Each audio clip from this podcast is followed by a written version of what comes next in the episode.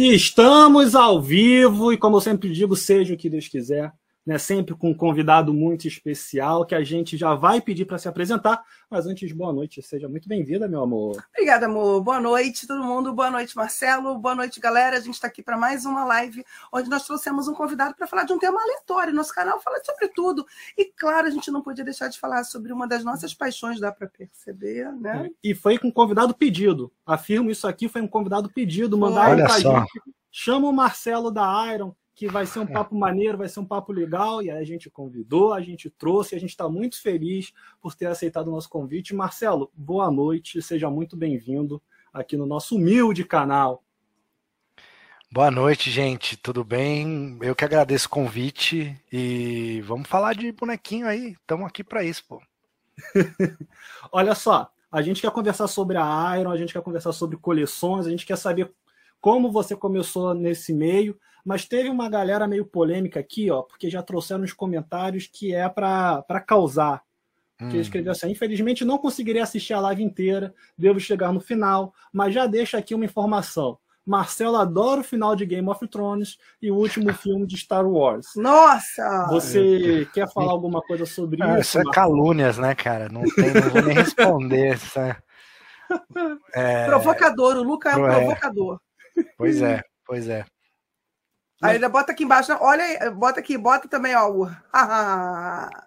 já sabendo da treta, já sabendo da polêmica. Grande provocador esse moleque, gente. Marcelo, a gente sempre apresenta o nosso convidado aqui, dá boa noite, mas a gente sempre pede também para que ele possa se apresentar um pouco.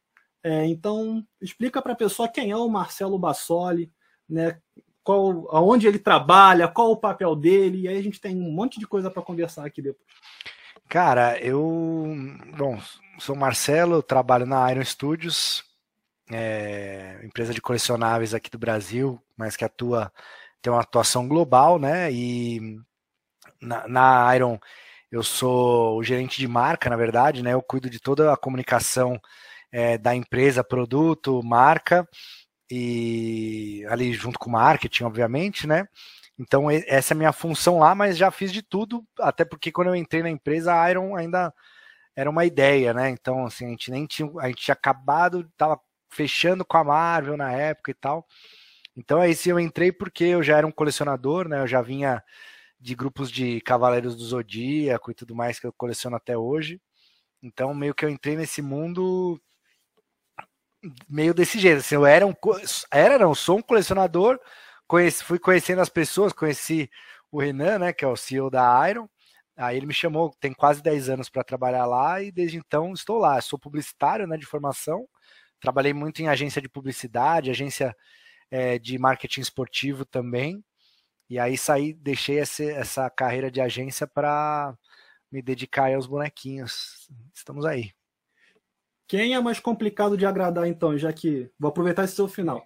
Torcedor de time, de futebol de um modo geral, quando você precisa pensar numa, numa peça de marketing esportivo, ou colecionador?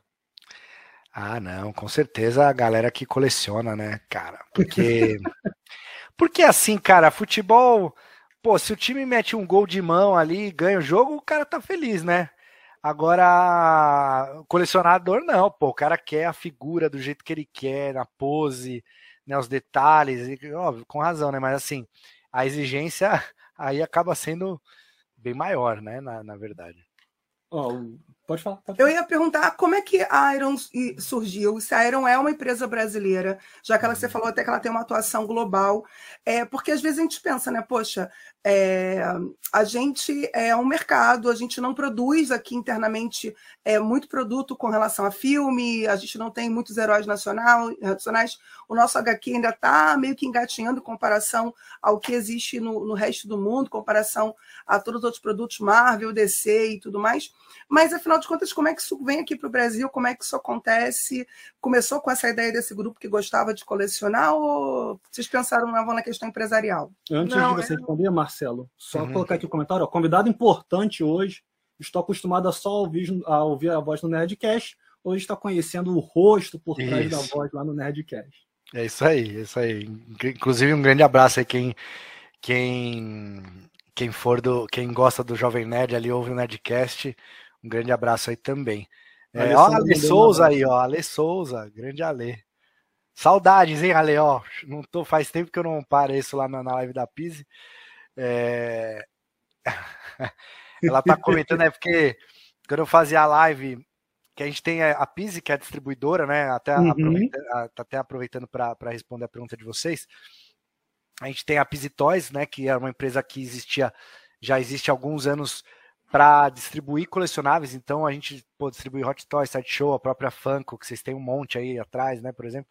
Então a gente trabalhava com isso já há, há anos, porque era uma era uma coisa que o Renan gostava, ele era um colecionador também, gostava, ele comprava para ele e começou a trazer para revenda, e aí foi crescendo, virou distribuição e tal. E aí na live da Pise que a gente fazia, a, a galera ficava, pô, mostra logo as figuras, e eu gosto de falar, né? Mostra logo essas figuras. Aí eu falava, galera, quem não quiser ouvir, vai, pode ir embora. Pode, pode sair da live que, que quando tiver. Quando tiver. Você entra no Instagram para ver os produtos lá. Eu, aí, mas o. Então aí é isso. Aí a Iron a gente criou porque a gente tinha vontade de fazer as peças que ninguém mais fazia, né? Então a ideia inicial surgiu por causa do Ayrton Senna que era, é um ídolo nosso lá da empresa e tal, pô, desde que a gente era criança. E não tinha nenhuma empresa que fazia, então a gente foi atrás de aprender a produção para realizar essa peça colecionável do Ayrton. E aí depois, pô, fizemos, ficou legal, vendeu, fizemos outra, fizemos outra. Aí fomos pegando Cavaleiro do Zodíaco, é, pegamos Simpsons, aí a, a, gente conseguiu chegar na Marvel. Obviamente no começo a gente vendia só para o Brasil, né? É, como eu falei, a empresa é brasileira, a gente só vendia localmente, a nossa licença só permitia Brasil. Aí depois, com o bom trabalho que a gente foi fazendo, a gente foi conseguindo conquistar aí e indo é, é, América Latina e depois o mundo inteiro. E aí, qual, qual foi o, o, maior desafio, assim, quando vocês estão aqui no Brasil, estão vendendo, estão percebendo que a empresa está crescendo, que vocês têm chance de expandir para fora do país, e aí que que deu o estalo? Né? São duas perguntas, na verdade. O que que deu o estalo de pensar assim, pô, acho que a gente consegue vender para fora do país também. E qual foi o desafio para realmente conseguir? Então, na real, é, não, nem teve um estalo assim, porque o que, que acontece, né? Tem muito colecionador, colecionador brasileiro, ele começou a. Porque hoje, pô, a gente tem os grupos de Facebook, tem Instagram, tem WhatsApp e tal. Então, as peças da Iron, elas foram, elas chegavam no resto do mundo por imagens e tal. Então, e a galera aqui do Brasil, não só colecionador como lojista também, é, vendia para fora, para os colecionadores lá de fora.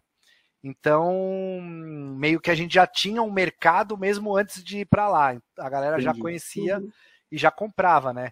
E, e aí a gente, o maior desafio na real foi conseguir a, a liberação por parte das licenças, né? Porque daí você tem você paga um valor para eles, mas para ter global você precisa pagar um valor maior, você precisa a, a, a, atingir um volume maior de vendas e tudo mais, né?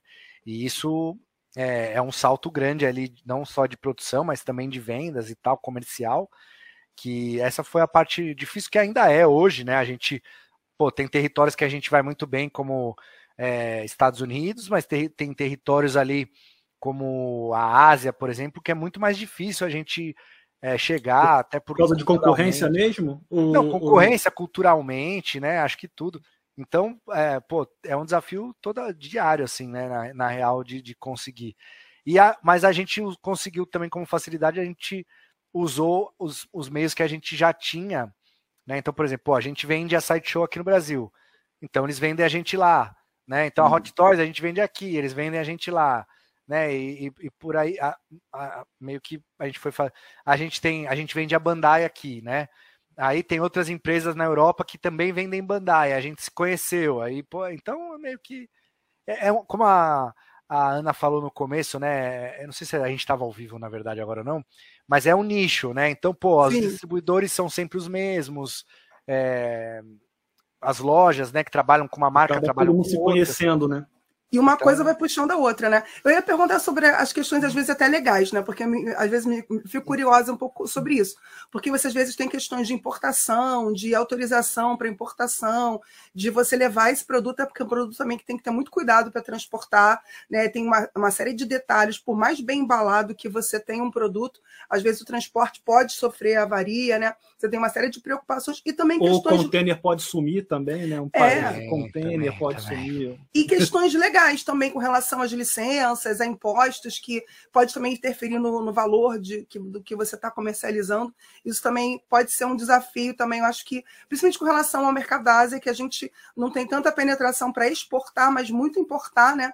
É muito mais fácil você importar do que exportar para lá. Olha, eu acho que talvez pode ter essas questões também, né?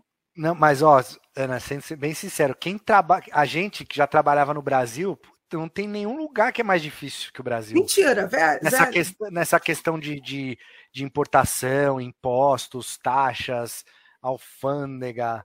É, o Brasil é o mais complicado. A gente lidando aqui, a gente lida em qualquer outro lugar. A gente fala com os outros países, os caras nem acreditam pelo que a gente passa aqui. É, então, é uma burocracia. Mais muito é. grande. Até para gente, por exemplo, você como um colecionador que de repente queira comprar num site, às vezes também não é muito simples, não. Às vezes fica preso até chegar na tua casa você fica mas ele com aquele acompanhamento maldito de, de, de, de, pacote internacional e depois chega aqui fica preso na alfândega, aí você fica torcendo, não vão cobrar, não vão cobrar imposto, aí você não sabe se vai, se não vai. Então, enfim, tem uma série de, de doideiras também. Imagino para uma empresa como é que não deve ser? Se para mim, que às vezes faço essas compras internacionais, eu já sofro, você imagina para um comerciante que para pensar, inclusive, fazer isso em escala, né? E precisa desse produto chegar para você poder vender, né? Exatamente. É, tanto que a gente tem, o, Luiz até comentou, a gente tem problema de container que está parado aí há dois anos já. É, não, é, não são uns, é, são quatro, na verdade, que estão parados Sim. aí. Então, realmente, tem, tem, é, aqui é muito difícil. Então, tudo que a gente faz lá fora nem, nem se compara a, a, facilidade, a dificuldade que a gente tem aqui. Lá é muito mais tranquilo. Qualquer um dos países que a gente trabalha, por mais que tenha algumas peculiaridades, né? Mas é mais tranquilo. As peças são produzidas no Brasil, os artistas que fazem artistas, a, sim, todos, a todos escultura, artistas... o modelo inicial é feito no Brasil? Isso, tudo é brasileiro, é, todos os artistas são brasileiros, a, a o, o, conceito, a, a modelagem, a pintura é, master, né, que a gente chama, é feita toda no Brasil. Agora sim, a produção em escala ela é feita na China, a gente tem fábricas lá que, que fazem essa produção em escala, porque aqui no Brasil, além do valor, né, do custo, é, tem a questão do, da mão de obra também, que lá, como tem as outras empresas, todo mundo fabrica lá, eles têm mais mão de obra especializada do que aqui. Uhum. Aqui a gente até gostaria muito de, de, produzir coisas aqui, a gente até produziu. Uh, a peça do, do, do, da campanha de, R, de Nerdcast RPG do, do Jovem Nerd aqui. Foi feita no Brasil, mas foi a nossa primeira peça 100% aqui. É, mas realmente não, não tem como, por volume, no, no, número de peças que a gente produz e tal, é, no momento a gente não consegue fazer aqui não, tem que ser lá na China mesmo. Deixa eu só ler uns comentários aqui do, do chat. Uhum. A Alessandra perguntou se tem da Ariel, Tá aqui, ó. Tem sim, tá aqui. Temos uma Arielzinha aqui. O Fábio é, perguntou, né? O símbolo do Jovem Nerd usa a saudação vulcana. Cadê as peças Iron de Star Trek TNG? É, pô, sou fã, gosto muito, cara. Gosto muito de Star Trek. É uma coisa que, quem sabe, um dia a gente consiga fazer. Tá, tá é questão planos. de licença? Ah, sim, tem que pagar, né? Não, não, tem... não sim, mas a, a questão no momento é licença? É não, não, a questão. Assim, não, não, não fomos atrás. Não é, esse, é essa pergunta, não. Mas assim, é que a gente tem tanta coisa hoje que, pô, não dá para fazer tudo. Até porque os contratos têm prazo, né? Então você, você fecha o contrato com alguém, você tem que produzir aquelas peças naquele tempo lá, senão você tem que pagar multa, adendo, caramba. Então, como a gente tem muita coisa, a gente. Mas de repente, quando surge uma brechinha, a gente vai atrás sim. Vocês acabam se é, é, descentralizando por empresas. Então, por exemplo, você tem um pessoal que acaba cuidando das licenças e dos produtos da Marvel, da DC, dos Cavaleiros, enfim, você consegue descentralizar, ou você acaba tendo uma equipe única cuidando de tudo, que aí fica uma loucura mesmo. E aí, trazer novos produtos acaba sendo difícil realmente. Ah, então, né? é, hoje a, a, a, Iron cresceu bastante no, no, nos últimos anos aí, então a gente hoje tem mais de 160 funcionários né, no mundo inteiro. E, mas assim, a gente tem equipe, a gente tem equipe comercial de importação, a gente tem equipe comercial que vende a Iron lá para fora, né? A equipe de marketing, ela é uma equipe maior, mas ela cuida tanto é, na verdade, cuida de tudo, né? E a, e a, equipe de produto, de comunicação, né? E a equipe de produto também, ela, obviamente, tem os especialistas. Tem gente que é melhor em fazer certo, certo personagem, certo estilo uhum. e tal. Mas, no geral, a equipe trabalha, não importa o projeto. Pô, é Marvel, é DC, é Cavaleiros, é He-Man. É, a galera vai chegando, vai pegando. É igual cozinha. Você vai, vai vindo pedido ali e o pessoal vai cozinhando. Ó, o Yuri mandou o seguinte, ó. Podem contar comigo para aumentar o mercado na Austrália. Olha então, aí, é isso. Então, a gente tem um distribuidor legal lá na Austrália, que é a Icon. É... Tem uma loja grande lá também, acho que chama Pop Culture, alguma coisa assim. E é um bom mercado a Austrália pra gente. Eles compram legal. É... Aí, tem, a gente tem um bom acesso lá. Aproveitando fazer um jabá interno, o Yuri já foi um dos nossos entrevistados. Ele tem aqui uma live muito legal falando sobre morar na Austrália, ser um imigrante na Austrália, como é que é legal. é essa vida lá. E depois, quem não assistiu, ainda dá um pulo lá para assistir a, a, live do Yuri, ficou muito legal. Beijo, Yuri, beijo também para sua esposa, para sua irmã também, que eu adoro ela, tá? Beijo enorme para vocês aí da Austrália. Já vou aproveitar então, né, o momento. Se você não está inscrito no canal, aproveita para se inscrever também, curte aqui na live para compartilhar, para chegar para chegar em mais gente e sejam todos muito bem-vindos. Odisseia Cósmica acabou de chegar para dar boa noite aí, seja bem-vindo. Marcelo, é, eu queria é, te perturbar um pouquinho mais com a questão de licença. Né? Como que funciona para vocês é, conseguirem uma licença? E aí você, por exemplo, comentou que tem um prazo para vocês produzirem, porque se vocês não produzirem também tem multa.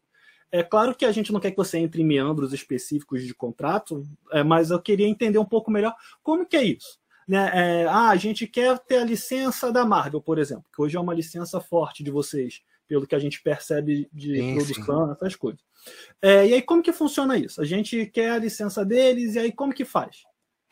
É, então, na, na verdade, assim, é, hoje é fácil para a gente porque todo mundo conhece, pelo menos nesse meio, uhum. conhece. A gente chega para uma licença nova e mostra, pô, a gente já tem Warner, a gente já tem Disney, né? A gente já tem é, Mattel, tem, aí, pô, Paramount, então aí pô, vai tranquilo, assim, né? Hoje é mais, obviamente, é, todo contrato é delicado porque, pô, a gente tem que fazer uma previsão de quanto a gente acha que vai vender, né? Tem um mínimo garantido que você precisa em vendendo ou não, você precisa pagar para a licença. Tem a questão dos royalties, né? Que é uma uhum. porcentagem em cima uhum. da licença e tal. É, tem a questão do prazo, como eu falei, né? Pô, você assina um contrato de dois anos. Então você tem que fazer, produzir e vender dentro desses dois anos. Se você estourar, ou você paga um adendo ali para esticar o contrato, mas daí você está rasgando dinheiro, né? Então é, tem toda essa, essa questão de. É, de pagamentos e licenças, mas assim, o mais difícil mesmo era no começo, quando a gente não era muito famoso, não era, né, não tinha, então a gente tinha que prometer mais coisas. Hoje é mais tranquilo, a gente tem tem um, uma bagagem que, que nos leva a chegar mais fácil na, nas empresas, né? E, Eu ia até pelo... comentar que vocês são jovens, assim, pelo menos a aparência, assim, uhum. super uhum. jovem. Eu ia, pensar, eu ia pensar, imagina isso há anos atrás, quando começou, Aí, assim, um, um grupo de garotos, né? Que tem uma paixão, um sonho, e fala: não, vou entrar. E qual foi a primeira licença de vocês, primeiro produto, depois do, do, do Ayrton, mas o produto licenciado? E como é que foi essa, essa questão de acesso? Eu fico imaginando, pô, eu sou um grupo, sou um cara, eu amo isso aqui, eu quero ter acesso e falar com, essa, com esse pessoal lá nos Estados Unidos, muitas vezes. Como é que eu consigo acesso a essa galera? Como é que foi essa. Porque acho que deve ser uma aventura isso aí, né? Cara, foi. foi a gente começou porque a gente tinha distribuidora, então a gente trabalhava já com Marvel, com DC, mas assim, vendendo, né? Uhum. E a gente tinha hum, loja, uma, uma área na FINAC é, para venda e tal. E aí a FINAC chegou para a gente e falou, gente, é, a, a, gente queria muito Simpsons. Vocês não tem nada de Simpsons, a gente queria Simpsons e tal. Aí a gente falou, pô, não temos Simpsons, mas vamos, né? De, pô, o Simpsons de quem que é? Da Fox. Então a gente foi, no escritório, mas aí no escritório brasileiro da Fox, chegou lá e falou: gente, ó, seguinte, a gente é essa empresa, a gente distribui, a gente tem um espaço na FINAC, então tudo isso já meio que ajuda. Uhum. A FINAC é, pediu pra gente Simpsons, então a gente, pô, vocês não querem, né? Ninguém fazia Simpsons na época, enfim, até hoje mesmo também não é muito forte, então, é de produto, né? Tô falando. Uhum. Sim, e sim. então foi meio fácil, assim, pô, beleza, vocês já trabalham com a Finac, pô, legal. Vocês têm uma empresa de importação, beleza. Então foi mais fácil.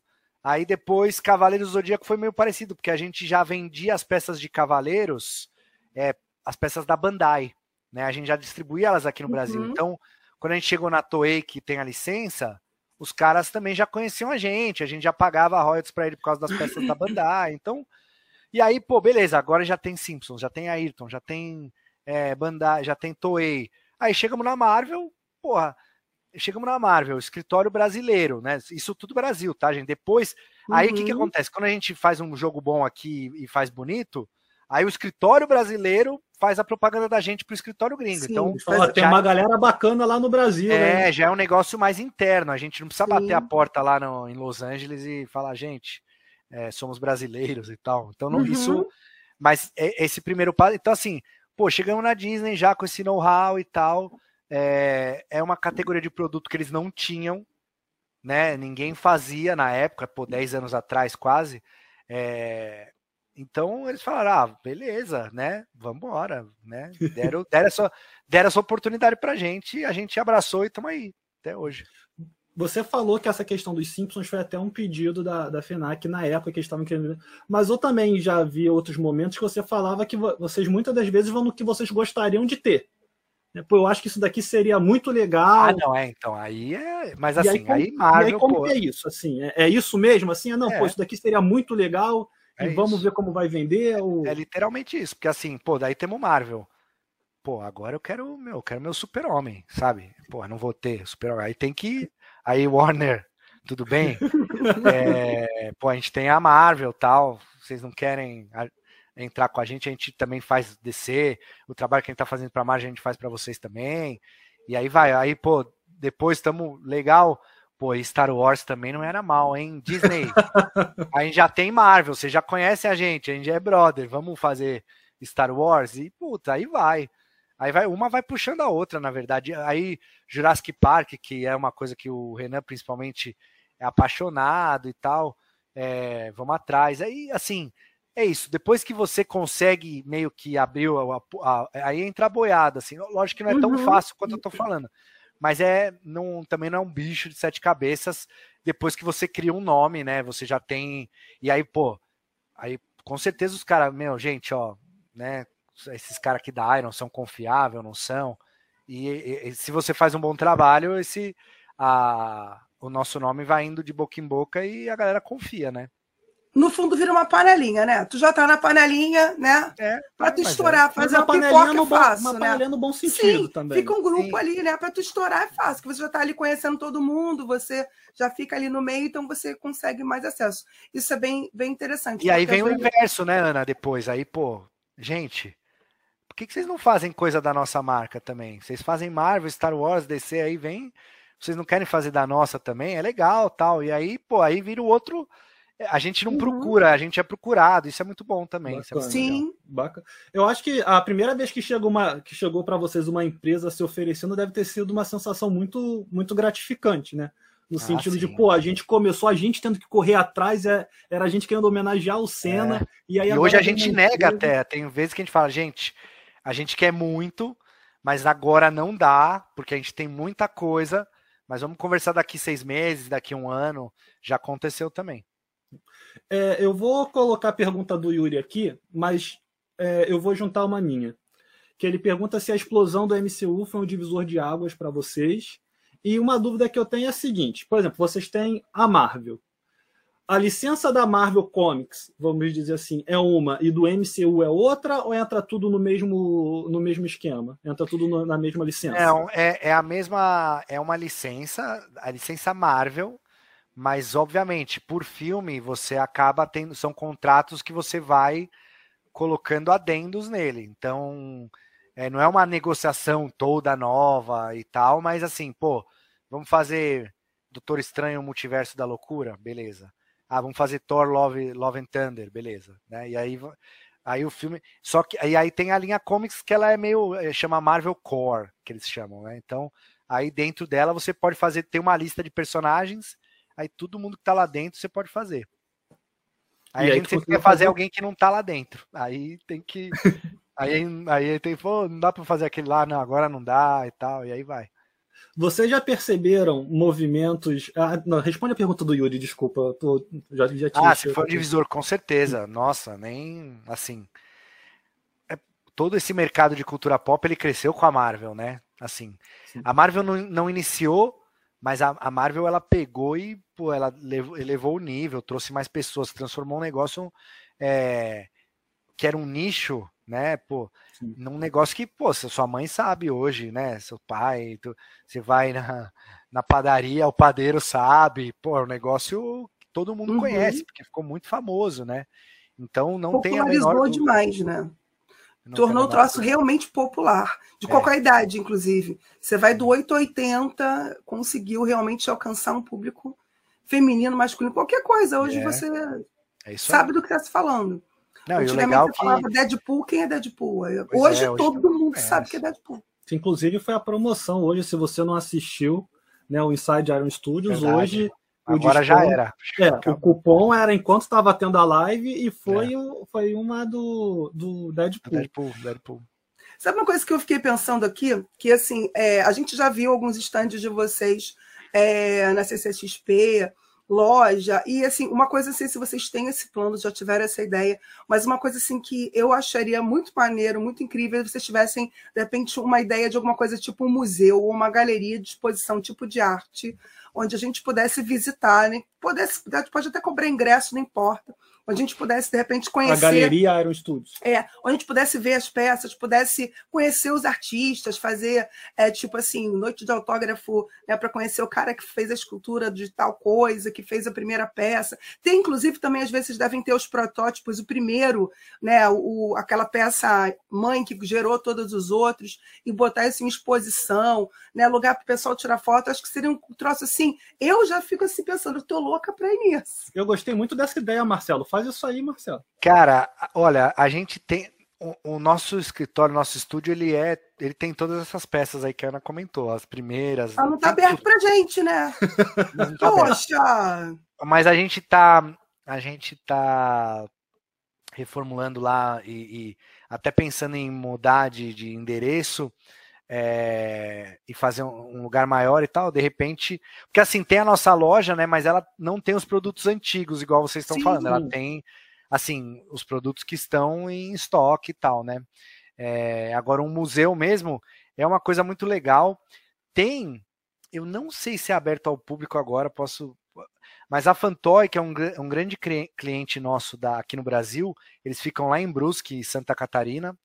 E se eu não me engano, o showroom deles é aberto ao público. Não Oi, posso estar falando uma besteira, mas vale, vale a pena dar uma perguntada lá, quem for da região, tal, quem estiver passando por lá, porque eles têm todas as peças da Iron, obviamente não os protótipos, mas assim, eles têm uhum, desde sim. a primeira até agora, e é um tipo um museuzinho mesmo.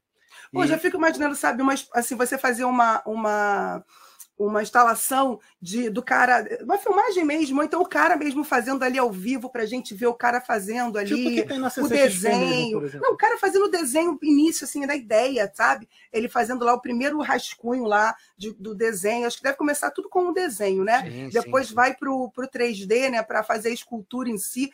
Pô, eu acho que isso, para mim, que curto, eu ia vibrar muito vendo toda essa experiência, sabe? E uhum. de poder ter esse acesso, que é uma coisa que nem todo mundo tem. E aí você, eu acho, vou te falar, valeria uma viagem. Se você fizer em São Paulo, tipo, eu pego o avião aqui no Rio, um ônibus, e vou para ir assistir isso aí fizer uhum. uma exposição dessa, pode contar com os dois faladores com toda certeza. Pô, eu acho que... Não, então, é muito, assim, é uma ideia incrível, assim, pra gente, a gente gostaria muito de ter, é... Me chama que eu ver... ajudo a desenvolver, tá, Marcelo? Depois a gente conversa. Mas vamos, ter, vamos ver o que a gente faz na CCXP aí. Esse ano vai voltar, né? Então a gente vai poder se encontrar pessoalmente com a, com, com a galera e, e, fazer. Mas isso que você falou dos vídeos, a galera desenhando, modelando, isso tem no, no nosso canal do YouTube. A gente faz um, uns vídeos de, de Masterclass, que a gente chama, uhum. é, mostrando um pouquinho o processo também. Quem não conhece, acho que vale a pena dá uma olhada lá também, que, que é bem Maneiro legal. ver o vídeo, mas eu quero ver ao vivo, cara, porque eu já estou nesse nível aí, eu quero ver o cara fazendo, entendeu? Mas aí eu vou É. aproveitar e entrar na questão da licença, que você falou do, do artista fazer o primeiro rascunho ali ao vivo para todo mundo ver. Eu não sei nem se pode, porque tem toda uma questão de licença também que precisa primeiro ser aprovado, né? Não, é, então, assim, depende da licença, né? Porque se for, por exemplo, se for um produto da linha comics, dos quadrinhos, é muito mais tranquilo, porque não tem confide- co- confidencialidade, né? Não tem Uhum. embargo nenhum, então é mais tranquilo. E é uma coisa que pode ser mudada. Ah, a gente fez o conceito, a licença não aprovou, a gente muda, né? Não é um baita compromisso assim. Então, é, tanto que a gente já fez, né? A gente já fez na loja, é, na época que o Ivan Reis desenhava as peças da DC, ele foi lá na loja e fez o conceito, acho que foi do Shazam ou, ou do não lembro se foi do Black Adam, algum conceito lá ele fez na hora, assim, lá na loja mesmo, na frente da galera, ou foi do. Hawkman, alguma, algum personagem da DC. Eu lembro que a gente fez isso e a peça saiu do jeito que ele desenhou ali a primeira vez, foi bem legal. Maneiro. Ó, o, o Denis perguntou o seguinte: Fala, Marcelo, qual é spoiler de concept que tu já tomou e que a gente já viu, né? Pra tu não vazar nada. E tu ficou chocado ao saber. Cara, chocado. Acho que chocado não me lembro. É muito assim. forte. É, chocado é uma palavra, mas assim, que eu fiquei assim, é, contente por um lado e triste por outro, que eu né, tomei o spoiler, foi o martelo do Thor, né? O, o Capitão. América segurando o martelo do Thor. Aquela ali, lá em É, cima. exatamente, essa, exatamente essa cena aí. Então, é, esse foi um spoiler que, que, que eu tomei antes, né? Outro que eu tomei antes também foi o quando o Visão no Era de Ultron, ele pega o martelo do Thor também, né? É, naquela cena ali que ele, que ele acabou de nascer, ele vai lá e pega. Então eu sabia disso também, tinha tomado esse spoiler também.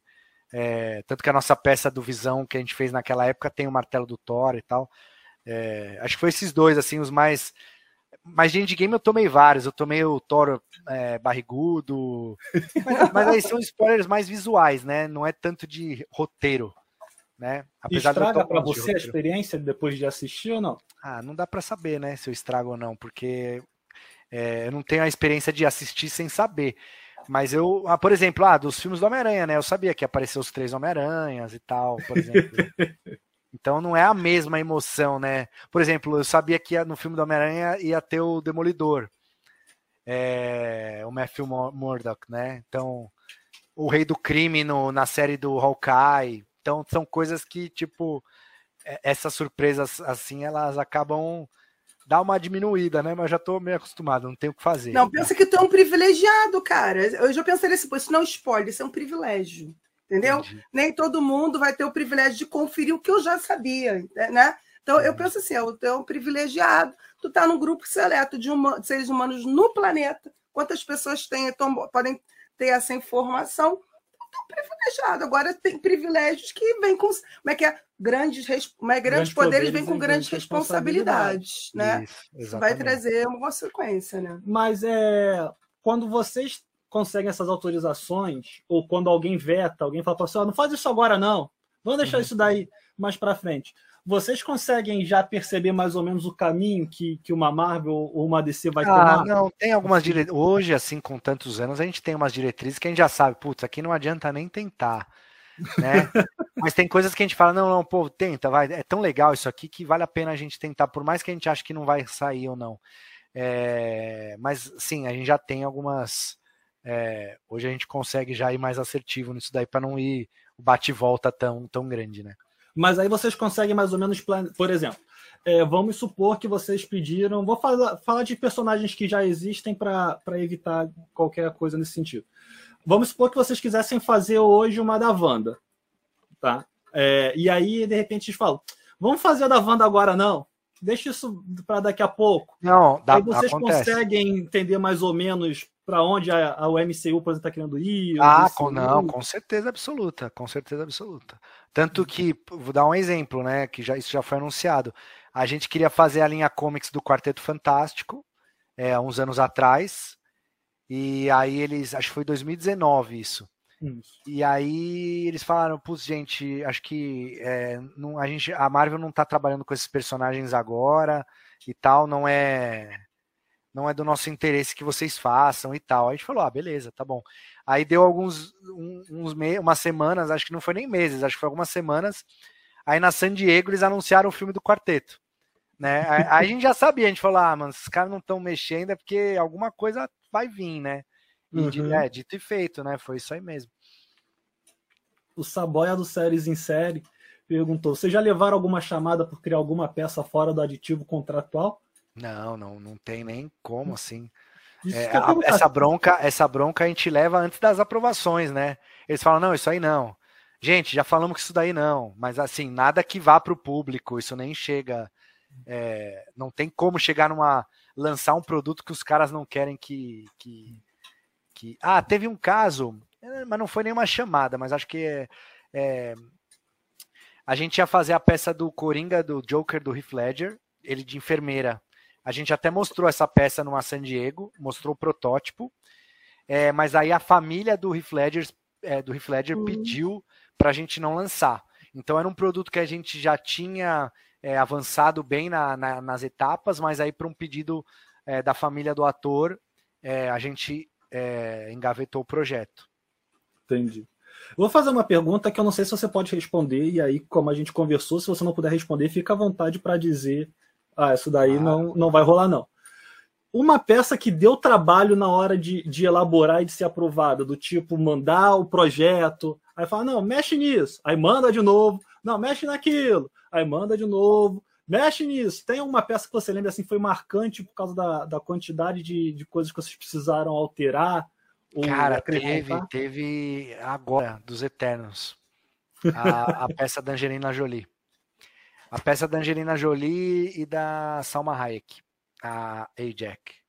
Essas duas demorou, assim, porque elas.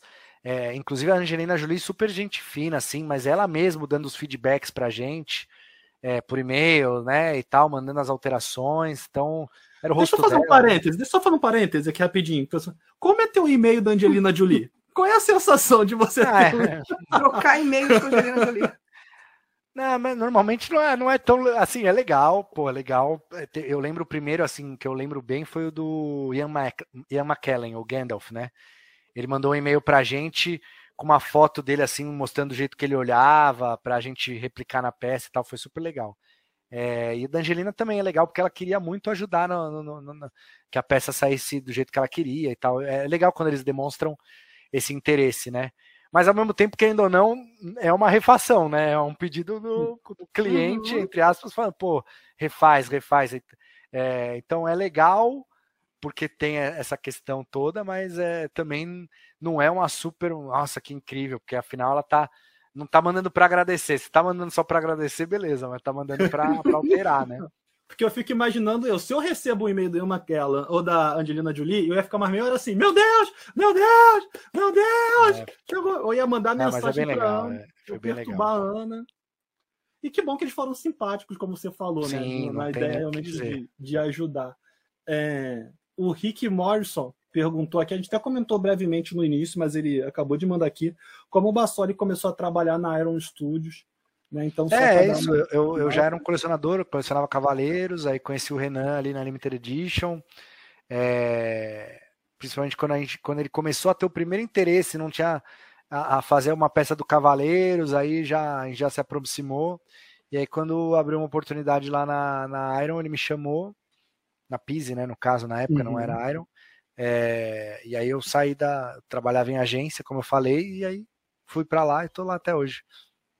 É, eu quero sair um pouco da, dessa questão da, dos colecionáveis em si, porque é uma coisa que depois que eu, que eu descobri fez todo sentido na minha cabeça, mas eu nunca tinha me tocado para isso. Como é para Iron é, ser sócia, ser parceira do maior evento geek que tem no Brasil, talvez hoje da América Latina, é, como um é do todo. mundo, é um dos maiores do mundo, né? Então, como que é para vocês isso? Assim, é, não sei Cara, se você pode também dizer como que começou essa, essa parceria, se, se foi o Omelete que chegou para você, se vocês chegaram Não, cara, começou, começou assim, a gente sempre ia para San Diego, né, por causa da, da Pise, né, para falar uhum. com as uhum. empresas que elas estavam lá de colecionáveis. E o Omelete sempre ia também, porque o Omelete cobria, cobre ainda, né, obviamente a, a San Diego, então conhe... meio que se conhecemos lá, né? Nos conhecemos lá.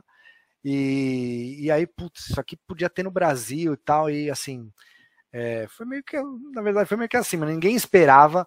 Obviamente, a gente trabalhou muito, né, para entregar o primeiro evento do jeito que foi, mas ninguém esperava que ia ser uma loucura esse sucesso no primeiro ano, entendeu?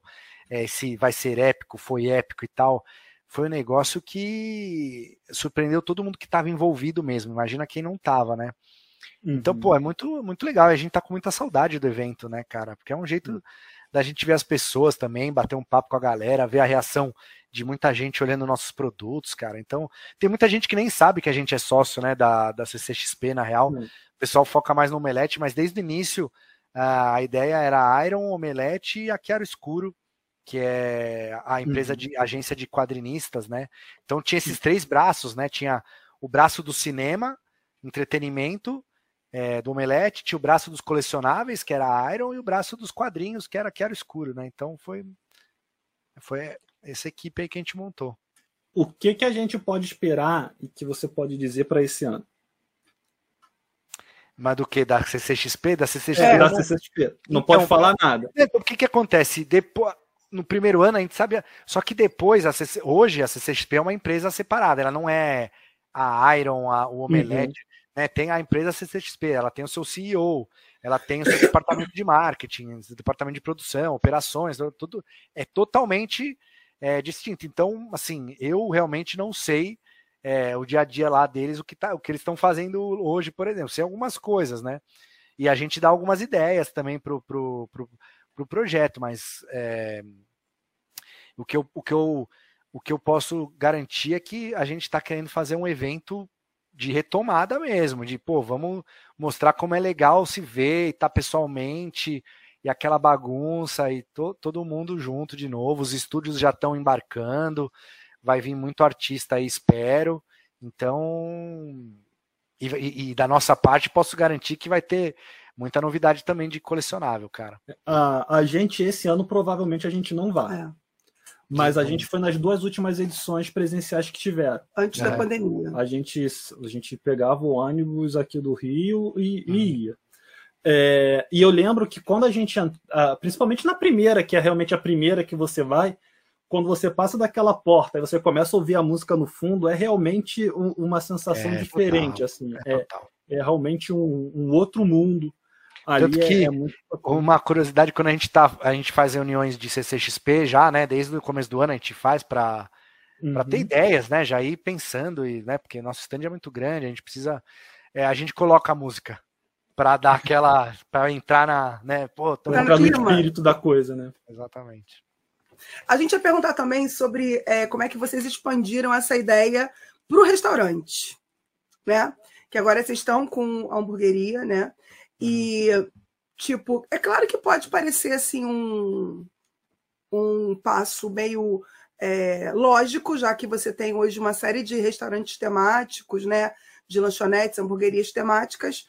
E claro, por que não, já que a gente, de alguma forma, detém vários direitos autorais, tem vários contatos, não pode, de repente, estar pensando. Mas, sem dúvida, é um novo desafio, né? Não, pô, total, assim, é...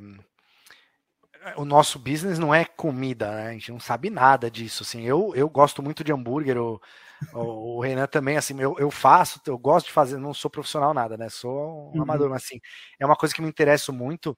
É, a gente sempre gostou de comer, a gente, pô, qualquer festa da Iron era hambúrguer.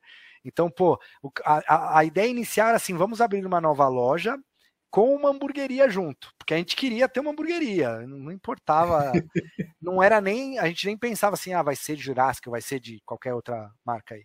Era ter uma hamburgueria. Só que aí a gente foi fazendo projeto e, e essa questão da Iron é, trazer mais experiência e não só o produto, isso, isso é uma coisa que a gente tem muito dentro da gente, assim, de, de entregar não só o colecionável, mas todo, pô, o Inside Iron Studios, que é um evento que a gente faz aí, que teve até foi hoje, né, é, é um evento que a gente faz com muito carinho, porque a gente quer que as pessoas se sintam dentro da Iron mesmo, vendo o processo, vendo a galera que trabalha no, nos projetos, mostrando e dando a nossa opinião sobre as peças e não simplesmente pondo elas no site e pedindo uhum. para vocês comprarem, né? Então é toda uma questão. E, e, aí, cara, com o Jurassic, obviamente, era uma paixão, né? Nossa.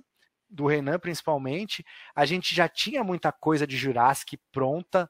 É, a gente tinha o carro, né? Que a gente fez na uhum. CCXP, só que lá ele estava inteiro. Para pôr na hamburgueria, a gente uhum. destruiu ele, né?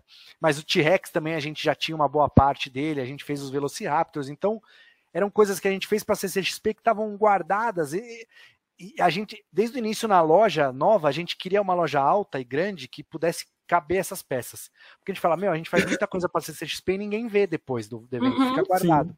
Então a gente queria expor. A gente falou, pô, meu, a gente tem muito dinossauro que dá para usar. Aí fomos falar com a Universal. A Universal, é, já super parceira, abraçou a ideia, ajudou demais a gente em todo o processo. E, pô, deu o sucesso que é hoje. E, e a gente vai ter muita novidade agora em maio lá na hamburgueria. Não sei se já vieram para cá ou não, já foram lá. Na hamburgueria não, a gente deve ir em junho. Que a, a gente, tem um, a gente tem um compromisso em junho, a gente vai aproveitar para. Então, em junho, quando vocês vierem, com certeza, se vocês puderem ir lá, vocês vão ver, a gente já vai. Agora em maio, galera que está assistindo aí já pode ficar esperando que vai ter bastante novidade lá.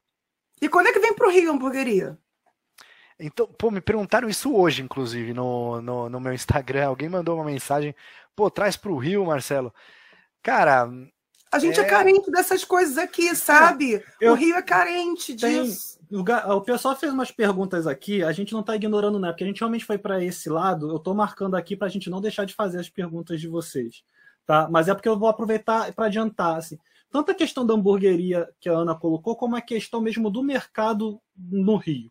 Porque vocês tinham a empresa da Iron Studios aqui no Rio, né? A, empre a, a, a empresa, não, desculpa, a, a loja. loja da Iron aqui no Rio Uhum. Hoje não tem mais a loja, vocês têm um representante que, que, que vende as, os produtos da Aero. Mas como que vocês veem o mercado do Rio hoje?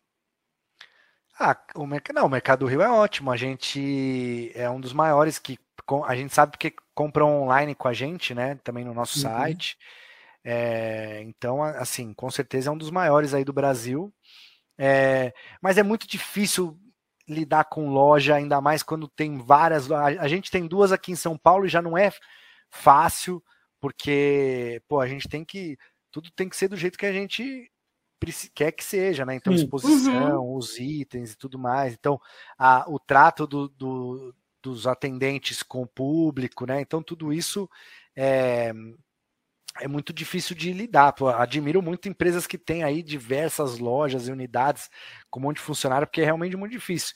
Então a gente acaba usando aqui de laboratório mesmo. A gente faz aqui, porque a gente está próximo, né? Nosso escritório aqui, toda a equipe, 80% da equipe da Iron fica em São Paulo.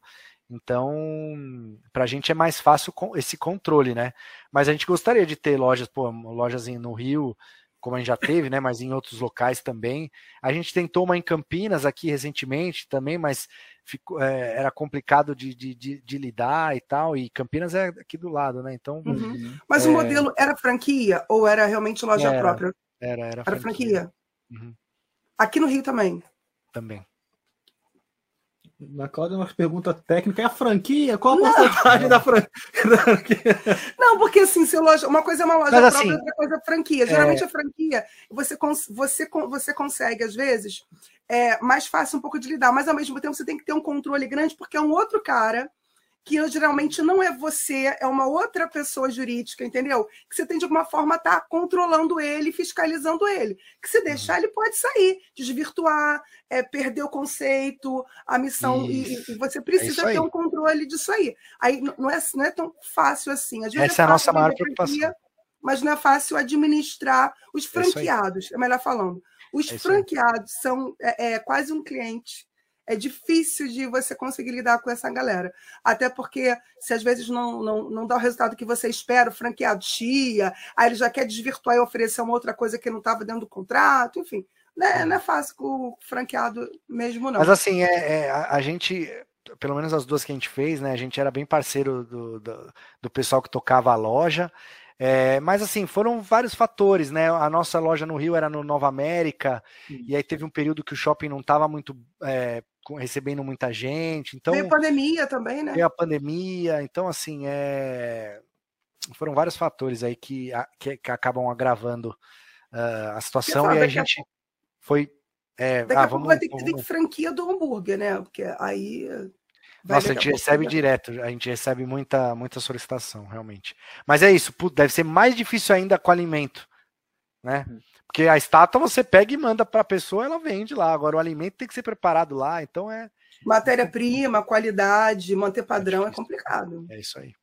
Ó, o Denis mandou outra pergunta aqui ainda sobre hambúrguer, né? Já pensaram em ter um hambúrguer temático com a colaboração de ator da franquia? Aí ele botou, imagina um hambúrguer com consultoria do Jeff Goldblum. Olha, cara, não pensamos, não pensamos, mas é, é tudo muito complicado de aprovação, assim, tanto que é, tem vários lanches lá nossos que eles não têm nome de dinossauro, nada, é, porque é mais fácil de aprovar. Se você põe, por exemplo, a gente tem lá o Jurassic Burger, né? É, aí, pô, tem o nome Jurassic, então tem que ter aprovação, eles têm que ver tudo. Então é, fica acabando ficando tudo mais complicado. Ainda lidar com ator, eu nem sei como funcionaria isso. Mas de repente é uma ideia, pô, é uma ideia. Eu queria muito. É, um, um dos meus maiores sonhos. Vamos ver se acontece, né? Aí depende da Universal. Se a Universal trouxesse os atores para a Premiere aqui no Brasil para divulgar o filme, levar eles lá na galeria seria, seria um negócio, uma realização muito grande para a gente. Tem que torcer para eles virem, né? Não. É, deve, deve vir, deve vir, deve vir. O pessoal, a gente se percebe. Vier, a gente... Se vier, a gente pega o Jeff para ele, pra ele é, fritar uma carne lá, fazer um smash. Aí tu avisa pra gente dar um jeito de estar tá lá também, pô. Mas vamos voltar então para os colecionáveis, que a galera mandou aqui algumas perguntas, né? O Rick Morrison perguntou: e como. Aí no caso é você, né? E como você faz para balancear entre o lado colecionador e só ver na loja e não querer pegar tudo? Abraços e ótimo papo, pessoal. Tem esse controle? Cara, é mais fácil do que parece. Por, assim, é... porque quando a gente tá. Pensa só, quando o projeto que vocês viram hoje, na Inside, por exemplo, são coisas que eu tô vendo há seis meses. Então, tipo, hoje eu já estou vendo as coisas que a gente vai lançar daqui seis meses, mais ou menos. Né? Então, assim, a minha, a minha cabeça, e não só a minha, né, mas da galera que trabalha lá, ela tá sempre muito na frente.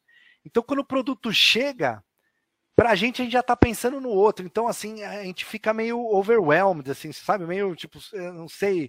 É, overwhelmed foi feio em inglês, né? Agora, mas não, não, não consigo, eu não consigo, eu não, não, me veio uma palavra melhor em português. Assim, Saturado. Mas, não, não, não é saturado, mas é, sabe, tipo, tem tanta coisa acontecendo que a gente às vezes acaba nem. Lógico, tem peças que eu vejo desde o início, falo, não, essa daqui com certeza eu vou ter e tal, e já, já guardo e tal. É, já vou pensando, né, por daqui seis meses, quando ela chegar, já quero ter ela e tal. Mas é, para mim foi mais fácil, até porque você é muito volume de produtos toda hora e lidando, você meio que acaba é, dando uma anestesiada, assim, você não pode, pô, não você, tem como você eu, se acostuma com aquilo, né? É, não tem como eu ficar extasiado em toda hora que chega coisa nova, falo, caraca, meu Deus, vou comprar. é, e, isso demorou alguns anos, tá, para passar, mas hoje aí já eu já consigo me, me controlar melhor. Eu me dou pior com coleções das coisas que a gente não trabalha, né? Então, por exemplo, eu coleciono Lego de Star Wars. E aí, pô, isso é uma coisa que me complica, porque é pô, toda hora, meu Deus, mais um Lego. Mas é porque é só meu lado fã, não o lado é, de, de, de, empresa, né? Eu imagino que deve ser igual trabalhar em fábrica de chocolate, né? É, é, é exato. No começo deve ficar louco, enlouquecido, aquele cheiro, tudo aquilo. Mas depois de um tempo o organismo acostuma e você. Pois é, ah, não dá é. para ter superexcitação o tempo todo na cabeça, né? Uhum. O próprio organismo vai se adaptando, vai se acostumando. É, até porque. Pessoal a gente tem que ter um olhar muito crítico para os nossos produtos, né? Então, putz, tem quando você olha um produto, você não olha ele tipo com adoração, você olha ele com técnica, né? Você fala, uhum. meu, onde que a gente pode é melhorar? Um procurar defeito, né? É quase um Exato. procurar defeito é, para que é ele não tenha, né? É isso aí, é isso aí, é isso aí. O Denis mandou outra pergunta aqui que, que é uma pergunta realmente é, complicada. Se a gente busca alguns personagens em sites chineses, você acha peças aí, ele botou paralelas, entre uhum. muitas aspas, da Aero. Qual a sua sensação ao ver essas ofertas além da revolta? Cara, eu, eu vou te falar, é, eu nem fico revoltado, sabia? Porque isso é inevitável. É inevitável, não tem o que fazer. É, a gente pode brigar, é, a gente tenta, né? tenta tomar algumas providências quando é cabível e tal. Mas, puxa, como que a gente vai conseguir impedir que o cara lá no meio da China faça. Hum, puta, não dá. Eu encaro assim, pô, se estão copiando a gente é porque a gente tem alguma relevância, né? Então, uhum. ninguém copia alguém que não, não, não cheira nem fede. Então, eu vejo por esse lado. E ao mesmo tempo, eu vejo, pô, o cara que está comprando esses principalmente quando eu tô, eu tô, falando desses paralelos chineses, né? Não estou falando da, da, cópia fiel e exata uhum. e tal. É, apesar que é muito difícil também replicar desse nível, mas é, esse paralelo chinês que os caras cobram um preço muito menor do que, né? Pô, e normalmente às vezes é golpe, né? Também é, os caras estão dando golpe, muitas vezes acontece, uhum. a gente já uhum. recebe direto, meu. Tinha era a foto do, do nosso T-Rex e o cara recebe um Rex de borracha, assim. Então, desculpa, é, é, é, bizarro, é bizarro. Então, é, mas assim, eu encaro, pô, o cara que tá comprando essa peça da Iron, é, da Iron, né? Essa peça pirata, ele não é o nosso público, porque o nosso público não, não vai se contentar com uma peça de, dessa qualidade. Ele sabe que o preço não é esse, ele sabe como é a qualidade, ele não vai. Ele tá comprando porque é pirata mesmo, ele, ele sabe. Ele, ele não, tá satisfeito com aquilo. É a né? parada dele, entendeu? Então não é para esse cara que eu tô me comunicando, não é para esse cara que eu tô vendendo. É mais ou menos A gente já viu algumas reproduções é, pessoalmente e assim, dá vontade de chorar, sabe?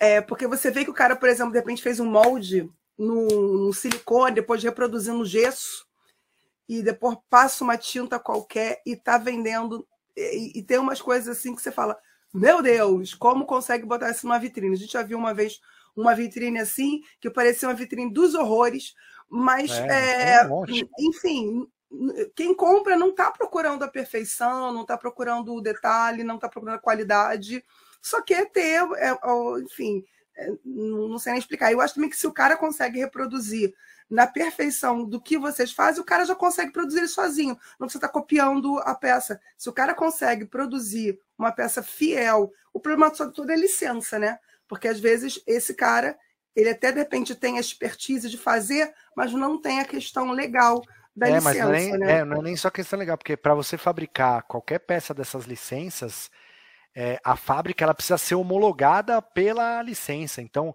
uhum. ela precisa é, cumprir diversos protocolos que a própria licença exige, né, de condições de trabalho, de higiene, organização, enfim, emissão de poluentes. Um Sempre monte... foi assim? Desde o início foi assim, Marcelo? Desde, ou foi com o tempo não, que. Não, que... desde o início, desde o início. Todas elas pedem. Então, pô, às vezes aqui, por exemplo, é, a gente abriu uma lojinha nova da Universal dentro da hamburgueria, né? Uhum. A gente uhum. mostrou ontem, inaugurou ontem. É, então, todos os produtos que estão lá é, são feitos por, por é, empresas aqui no Brasil que estão homologadas pela Universal para vender o produto. Entendeu? Então, uhum. às vezes a gente até acha fornecedor que faz na mesma qualidade mais barato mas a gente não pode porque eles não têm a homologação que garante uhum. todas essas essa então que você está comprando um produto oficial você tem a garantia que pô a galera que trabalhou né, né, é, na produção desse produto foi tratada dignamente, com, com trabalho, com horário, com Isso é pagamento. É então, e quando você está comprando um produto pirata, pô, você não faz a menor ideia do que você está financiando, né? Uhum. É, é, basicamente, basicamente isso voltando à Austrália, o Yuri perguntou: vai ter peças da Iron aqui na UZ Comic Con? Acredito que seja assim que fale, né? UZ Comic Con em Sydney? Eles vão estar lá na, em Sydney? Cara, Yuri, não sei. Não sei, porque essa, essa não é uma feira que está no nosso radar como Iron. Talvez esteja aí no nosso distribuidor, no, nos lojistas aí da região. Mas eu vou. Eu anotei, eu vi quando você mandou a pergunta aqui. Eu anotei já aqui e, e vou, vou verificar até se você puder dizer se essa é a maior feira, é a maior Comic Con da Austrália, alguma coisa assim, ou se tem outras legais que a gente pode participar, a gente tem interesse sim. Aí, Yuri, escreve aí e ele estando lá, tu chega lá e fala, ó, então aqui fui eu que cantei a pedra, hein? Sou eu, é. sou Yuri, que tava lá nos dois faladores. É... Só mandar um abraço pra Camila aqui, né, que eu já botei boa noite Beijo, dela. Camila! Boa noite. É, você, eu queria voltar na questão da, do paralelo, mas não de, de produtos paralelos em si, mas a gente já viu, sabe o que acontece, por exemplo, os exclusivos da Iron Studios, né, que vocês da Iron Studios, não, desculpa, da CCXP, e aí vocês lançaram na quarta ou na, na quinta, e aí no Mercado Livre já tem um cara vendendo a peça pelo dobro, o triplo do, do preço. Uhum. É algo que não tem muito que vocês possam fazer, né? Porque se o cara compra, não. Ele, vende. Mas como que vocês se sentem em relação a isso? Vocês também deixam para lá? Vocês pensam que é algo que não tem como controlar nem esquenta a cabeça? Cara, a gente faz o que a gente pode para minimizar essa essa venda que é limitar um por pessoa. Então, pô, se o cara tá na fila para comprar um, ele tem o direito de vender, né? Assim, teve uma, até uma vez que a gente estava discutindo é, logo nas primeiras Comic Cons, o pessoal não entendia muito bem. Hoje a galera já entende melhor, né? Mas assim, a galera discutindo, é, porque tinha um monte de lojista lá, eles vão comprar para revender. Aí eu falei para a pessoa, eu falei, é, quem me garante que você não vai comprar para revender? Eu não te conheço né? E você tem todo o direito de revender também, se você comprar. E quem garante que aquele cara que está com o crachá de expositor vai revender? Às vezes ele, ele gosta e vai comprar é e vai pôr na coleção dele. Então, eu não, não tenho, não sou esse juiz que posso julgar, ah, você merece a peça, você não merece. Quem merece é quem pega a fila e chega lá e paga. Na verdade é isso. Então, a gente minimiza é, colocando um por pessoa. A gente, no primeiro dia, a gente tira credenciais de expositores, porque realmente eles têm um benefício de chegar antes no evento, entrar e ficar na fila. Então a gente tira isso. A gente fez várias coisinhas para ajudar que mais colecionadores tenham. Mas assim, se o cara chegou lá e tá na fila, meu, eu não tenho. Tanto que tem gente que bota para vender antes mesmo de comprar, porque o cara já tá ali, ele vê, ah, eu sou o segundo, o terceiro da fila ele já sabe que vai conseguir, ele já anuncia. Então, já assim, fotografa e já loga, já joga lá. Tem. A gente, inclusive, quando foi no sábado, fiquei, eu fiquei, vou dizer, eu fiquei triste porque eu cheguei, muita coisa já estava esgotada no sábado. A gente não conseguia, a gente só conseguia ir sábado e domingo, as, as duas vezes que nós fomos. Chegamos lá e muita coisa já estava esgotada. Foi uma, eu vou te falar, eu fiquei decepcionada, fiquei triste, falei, ah, é. meu Deus do céu. Mas, é, enfim, faz parte, né? A galera dorme lá. Evento, né? Não, 2019, pra vocês terem uma ideia, a primeira pessoa que chega, porque a gente tem uma fila no edifício garagem da CCXP. Uhum. Sim, a, é gente... a gente, o Cinemark uhum. e tal. É, é, a galera que quer ir no Cinemark lá na, no, no painel principal é, também dorme na fila. Em 2019, a primeira pessoa que chegou para dormir no edifício garagem era para nossa fila, não era nem para do, do cinema. Então, assim, tem a galera que é muito dedicada, que, que quer. Então, cara, é, e a gente gosta, a gente é, respeita muito esse pessoal que, que enfrenta e fica e compra. E a gente sabe, vocês são colecionadores, vocês sabem, a dificuldade de conseguir um item faz parte da brincadeira também, né? Então, pô, você ter aí um item, por exemplo, tenho certeza que quando o pessoal vai na casa de vocês, nossa, que legal, tal, vocês chegam e falam, ó, essa daqui, ó, só tem não, 100 no mundo, ou essa aqui é de um evento. Deixa eu ver para onde que eu estou apontando. É, é, ah, é esse aqui. O é Homem-Formiga. É. Esse aí foi um sonho do Luiz Otávio por muito tempo, porque quando ele descobriu que ele existia, já estava já tava fora de linha, esgotado. Uhum. E ele ficou tadinho, né? Todo triste, falando: Eu nunca voltei, eu nunca voltei, olha isso. Ele estava sempre vendo, eu nunca vou. Até um dia que ele achou. Na CCXP, é. não foi com vocês, foi no, no revendedor ah, de lá mas foi na CCXP, tava na vitrine. Aí eu falei, eu quero aquele Homem-Formiga que tá lá na vitrine. Aí, pô, a gente não pode abrir agora por questão de segurança. Vocês tiram quando puderem e eu venho aqui pegar amanhã. Foi assim. E esse aí é, é o que ele gosta de então. mostrar para todo mundo. Esse aí mas então, você tem uma história para contar desse item, né? E hum. a gente sentiu muito isso. Os exclusivos nossos da CCXP, nos dois anos que a gente vendeu online, eles não tiveram a mesma valorização, porque a galera conseguia muito fácil comprar e tal. Então, é, é a dois... história precifica também. Cara, a história tem... precifica total, e aumenta o sentimento, total, né? Total. Tem os dois lados, cara. Não dá, não dá para tirar nenhum da equação. A gente brinca que o colecionável ele é, ele, ele é como uma moeda, né? É, se, se você tem muito, ela desvaloriza. Se você tem pouco, ela valoriza. E, e, você nunca pode prever o que vai acontecer com ela. Porque é, às vezes um item que a gente não, não dá nada, de repente a galera adora e ele fica super raro e pum, de repente sobe. Tem item que a gente tem por um tempão no estoque, faz promoção, vende, e de repente ele some, e aí ele some, tudo, tudo, começa a valorizar, e todo mundo procura, e a galera manda, pô, não vai ter de novo, que eu não consegui. Então, assim, cara, é, é, uma, é, é uma loucura. A gente está anos nesse mercado e, e se surpreende ainda. A gente já está se encaminhando para o final, pessoal. Então eu vou ler aqui, vou colocar aqui as três últimas mensagens. Duas são pergunta, outra é só para confirmar. É o Yuri dizendo que por enquanto é o maior evento que tem lá sim, que é um evento itinerante que vai para as principais cidades do país. Então tá aí a informação. Legal, legal. Valeu, Yuri. É, e o Denis perguntou se vocês têm uma base de cálculo para avaliar o quanto o item vai valer num espaço de X anos. Não, não. A gente não. Porque não, pra gente, assim, é só como curiosidade, porque a gente não ganha nada com, né? Então, se uhum. você compra um item nosso por 100 e vende ele a mil, o lucro é todo seu. A gente não, não ganha nada com isso, né? Então, é, a gente gosta de ver, né? A gente tem essa curiosidade de ver, putz. É, qual é o item da Iron que mais valorizou e tal. É, como que tá, sei lá, tem, por exemplo, o Kilowog, eu lembro que foi um item, o próprio Hawkman, também da DC, é, linha Comics. Pô, às vezes eu entro no, no, no, Mercado Livre, deixa eu ver quanto tá valendo essa peça hoje e tal, né? Porque valorizou demais, então é, é isso, cara. E a galera gosta, a, a galera reclama que é difícil, que esgota, fica brava, xinga a gente, mas quem consegue é uma vitória. A gente hum. sabe que o cara, a, o colecionador, a colecionadora encaram isso tipo como uma baita vitória e, e a gente não pode perder isso também, né? É uma hum. coisa que a gente não. Aquele Capitão América, uh, eu vi na loja, é, num shopping, numa loja de shopping. Hoje ele tá mais caro do que o que eu paguei. Ah, sim. Total. Cadê o Capitão América? É o zumbi. Ah, não, o zumbi não. Tá na sala. Hum. É, mas uma coisa também que eu acho que, e realmente faz parte disso, é, é a gente também é saber o tempo. Por exemplo, quando a gente vai na CCXP, vê um monte... Você tá confundindo, Capitão América Zumbi a gente não tem, não. Ah, não, eu é o Homem de Ferro. Que é o Homem ah, de Ferro. Tá aqui. Mas ah, é tá, o...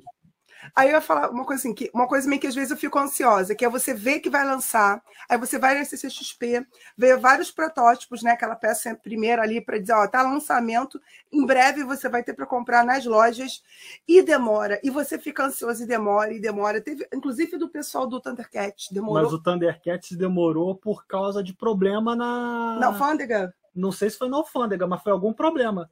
Esse é porque você não consegue ver, mas esse Tigra aqui hum né? Uhum. É, quando a gente fez a, a pré-compra, né? A pré, é, e demorou a chegar porque deu algum problema lá no. É, dele eu não tô lembrado, não, não, me, não me recordo não do que pode ter acontecido. Não... Foi, na, foi na loja que, que não é mais a, a Iron Studios, mas é a loja do pessoal que era. E aí deu, e aí demorou, demorou um uhum. pouquinho. Mas tem um tempo médio entre você lançar o protótipo e mostrar para o público e falar: isso aqui vai ser em breve nosso produto e chegar nas lojas. Vocês têm um, um tempo tem. médio? Como é, quanto mais assim, ou menos aí? Por exemplo, as peças que a gente mostrou hoje, né? É, no Inside. Muito que bonita a pré final, diga-se de passagem. É, valeu. babando em um monte ali. Abri uma pré-venda hoje. Então, agora, por causa do Covid lá na China, a gente está com um atraso. Então devem chegar aí no começo de 2023, fevereiro, uns uhum. 10 meses. Antes era oito meses. Oito meses do anúncio até chegar nas lojas. Mas agora, com, com todo esse atraso lá, que eles tiveram que fechar de novo e estão bem uhum. restritos, então a gente está dando um prazo um pouco maior aí de 10. A última pergunta do chat alguma chance de vermos no futuro mais peças de games como Horizon Zero Dawn? Por favor, faz aí alguma coisa do, do Horizon Zero Cara, Dawn. Eu queria muito, vou falar aqui, ó. O, o, meu jogo favorito, assim, o melhor jogo que eu já joguei é Last of Us de longe, o 2, o 1 um também, mas assim, uhum. é, gosto muito de Zelda, Cara, é que Nintendo é, é complicado, é muito complicado. Nintendo é uma licença, é uma licença embaçada. Mas assim, eu gostaria muito de fazer. A gente tem peças de, de Assassin's Creed que eu adoro, God of War também incrível. É, o Uncharted a gente fez a versão do filme, que o filme é mais fácil. Agora, a, a, a galera de games, ela ainda não é a mesma galera de, de, de, de, de, de filmes e séries assim a galera de games investe mais no, no hardware, é, dentro do próprio jogo e tal. Então, é, é uma coisa a gente quer muito criar, porque a gente sabe que tem esse mercado, ele é excelente e a gente quer continuar trabalhando com ele, mas eu acho que ainda está engatinhando. Talvez com os games migrando para as telas, né, cada vez mais filmes e séries que sejam boas, né? Então agora a gente tem o Halo na Paramount, a gente tem o próprio Last of Us vai ter na HBO e tal. Então talvez esse público comece a ampliar e o colecionável de games acabe ganhando mais força aí. Vamos ver. Eu queria muito. Horizon Zero Dawn adoro, excelente jogo, Uncharted. Jogou o Forbidden West? Não, novo, né? Não, não joguei é. ainda. Não joguei. Tá, não, tá muito bonito. Tá, tá muito bonito. Marcelo, muito obrigado. Né, a gente só tem a agradecer por ter aceitado o nosso convite. Eu espero que tenha sido prazeroso para você, quanto foi para a gente ter você aqui. É, e deixa um abraço pro pessoal aí, alguma coisa que eu possa falar da, da Iron Studio, um aguarde, ou qualquer coisa Cara, nesse sentido. Valeu mesmo por ter é, Podem. Agradeço muito você, a Ana, é, pelo convite, bater o papo aqui, levar para mais gente né, a, a, o nosso trabalho aí. É, seja a galera que veio por causa da Iron, por causa da, do Jovem Nerd, enfim. É, eu acho legal que a galera. Porque assim, cara, a galera do Jovem Nerd, eles são muito legais, assim, os, os fãs, né? Nossa, Marcelo, uhum. putz, você manda muito bem, não sei o quê. A galera vem falar, é um feedback legal. Mas assim, é, não tem nada. Cara, a gente não tem nada de especial, saca? A gente só gosta também e tem a oportunidade de falar. Assim, então é isso vocês... que é o especial. Isso aí. É isso aí. Assim como vocês têm no canal aqui de vocês, vocês têm essa oportunidade de falar, é... mas não tem um segredo, né? Não é que, nossa, somos seres abençoados, não tem nada disso. Então, é... a gente é gente fã como vocês, né? Isso é muito, muito legal. E, e pela Iron também, putz, a gente, todo o nosso crescimento ao longo dos anos, e a galera que acompanha a gente desde o início, que coleciona aí como vocês e tal, é muito bacana. É, guardar um, reservar um pouco do tempo para falar com, com vocês. Então, agradeço demais. É, posso, posso garantir para vocês que esse ano a gente está indo muito forte para a CCXP. A gente quer fazer um encontrar vocês mesmo. É, pessoalmente para mostrar bastante coisa levar life size para a galera tirar foto. A gente acha muito massa isso. E, e, e, muita novidade ainda pela frente. A gente tem Cavaleiros do Zodíaco que a gente anunciou. A gente deve mostrar aí é, em breve também. Enfim, tem mais coisa de He-Man, Tartaruga Ninja, putz, é muita coisa. É, fiquem ligados. Ó, o, o, Luca botou aqui agora no final. Espero que tenham me citado. Você, Mas é muito abusado, é, né? Além do abuso, é, é, parente. É parente, tá, Marcelo? Ah, entendi. Por isso do é abuso. Além de ter sido citado, você foi o primeiro a ser citado por causa verdade, da, verdade. da calúnia. Tá sendo citado agora também, né? Tá, tá é, exatamente. É. Beijo, Luca. Sossega, garoto. Pessoal. Deixa eu só falar, agradecer, Marcelo, obrigado. Eu acabei não, também não conseguindo falar. Obrigada por disponibilizar esse tempo com a gente. Foi muito legal conhecer mais você, conhecer mais um pouquinho dos bastidores. A gente fica curioso né, para saber um pouquinho mais sobre como é que isso tudo se desenvolve, por, o que, que tem o um mundo por trás da, da imagem que a gente pode adquirir. Foi muito legal esse bate-papo. Obrigada mesmo. Obrigado a vocês. E se você caiu de paraquedas aqui no canal, não deixa de se inscrever, né? Clica no sininho para receber as notificações. Amanhã tem vídeo novo, né? Os nossos vídeos sempre saem aos Isso. sábados, então amanhã tem vídeo novo.